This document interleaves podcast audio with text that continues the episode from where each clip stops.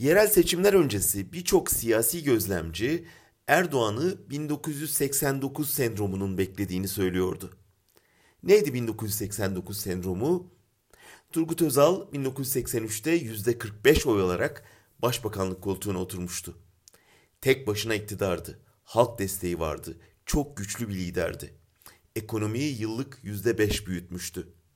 İlk 5 yıl böyle geçti. 1988'deki suikast girişimi Özal'ın psikolojisini değiştirdi. Paranoyaya kapıldı.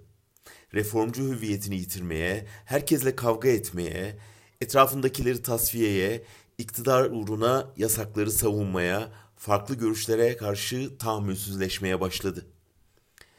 Bu hırçınlıkla girdiği 1989 yerel seçiminde partisi büyük hezimete uğradı. Ankara, İstanbul, İzmir'i sosyal demokratlara kaptırdı. Bu Özal için sonun başlangıcıydı. Karizması yerle bir olmuştu.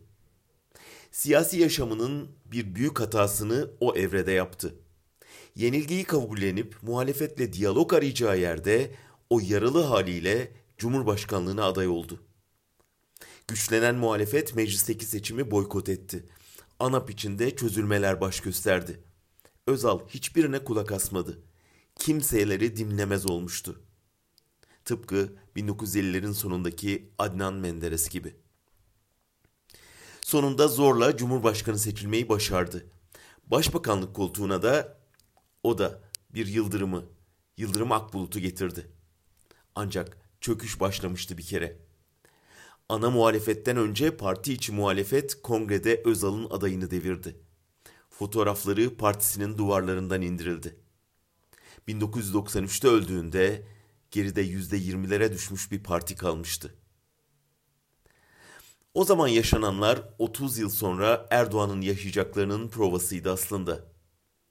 Bugün Erdoğan'ın muhalefetteki büyümeyi, partisindeki çözülmeyi, desteğindeki küçülmeyi gördüğü halde hukuku hiçe sayıp seçimi iptal ettirmesi, en yakın çevresini tasfiye edip dünkü dostlarını hedef göstermesi, aydınları, gazetecileri, siyasetçileri, iş adamlarını tehdit edip tek adamlığa yönelmesi ve halkın karnını doyuruyoruz yine de oy vermiyorlar diyecek hale gelmesi kendisini ve partisini Özal'ın finaline sürüklüyor.